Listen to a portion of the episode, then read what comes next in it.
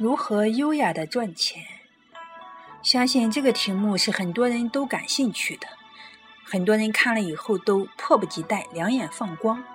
不过，首先我们要了解，这个世界上优雅的赚钱真的可能吗？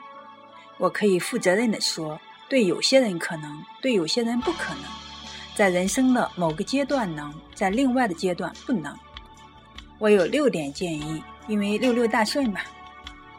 第一，越想赚钱，往往越难赚钱，更不要说优雅了。一个人如果把“赚钱”两个字刻在额头上，赤果果地向宇宙发射信号，说“我要赚钱，我要赚钱，我要赚钱”，不仅不会像吸引力法则说的全世界都为之让路，而是会吓跑很多人。这个道理，你想一下，为什么？第二，聚焦于赚钱，不如聚焦于赚钱的思维和技能。你要想一想，你有什么？你会什么？会到什么水平？是自以为是的水平高超，还是有人愿意买单？你可千万别说去卖肾，就算卖的话，也要有人买呀。你也千万别说写作，我读书少，但我也不骗你，写作这个事情，除非到达一定量级，比如说就像韩寒和郭四娘一样，否则就不要指望赚钱了。第三，必须先有一部分钱打底，才能优雅的赚钱。这个有点像是悖论，就是说你先要成为一个有钱人，然后才能有优雅的姿态去赚钱。第四，越舍不得花钱，越难优雅的赚钱。这个道理很简单吧？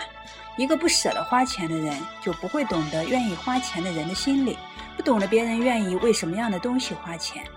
不舍得给自己投资于外在包装和内涵提升，也就不容易获得他人的认同。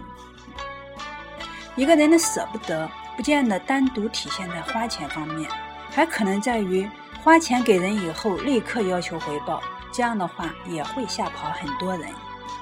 第五，找到适合自己的优雅赚钱模式，别人的方式不要盲目照搬，因为不见得适合你啊。也不要仅仅只是看到别人表面上的优雅，要考虑到在背后可能会非常的辛苦。第六，要认清你的生命本质，明确你的时间价值，聚焦在管道模式。什么叫挖井模式和管道模式呢？举个例子，比如说一份工，你在那个岗位上能拿到那个钱，离职以后就没有了，这个就叫挖井。写书虽然不赚钱，但是如果是畅销书，每年总有进账，这个就算管道。当然了，写书就是小管子，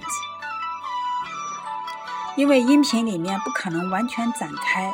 如果你想要了解全文，可以去找我今天微信公众号里面发的文章《如何优雅的赚钱》。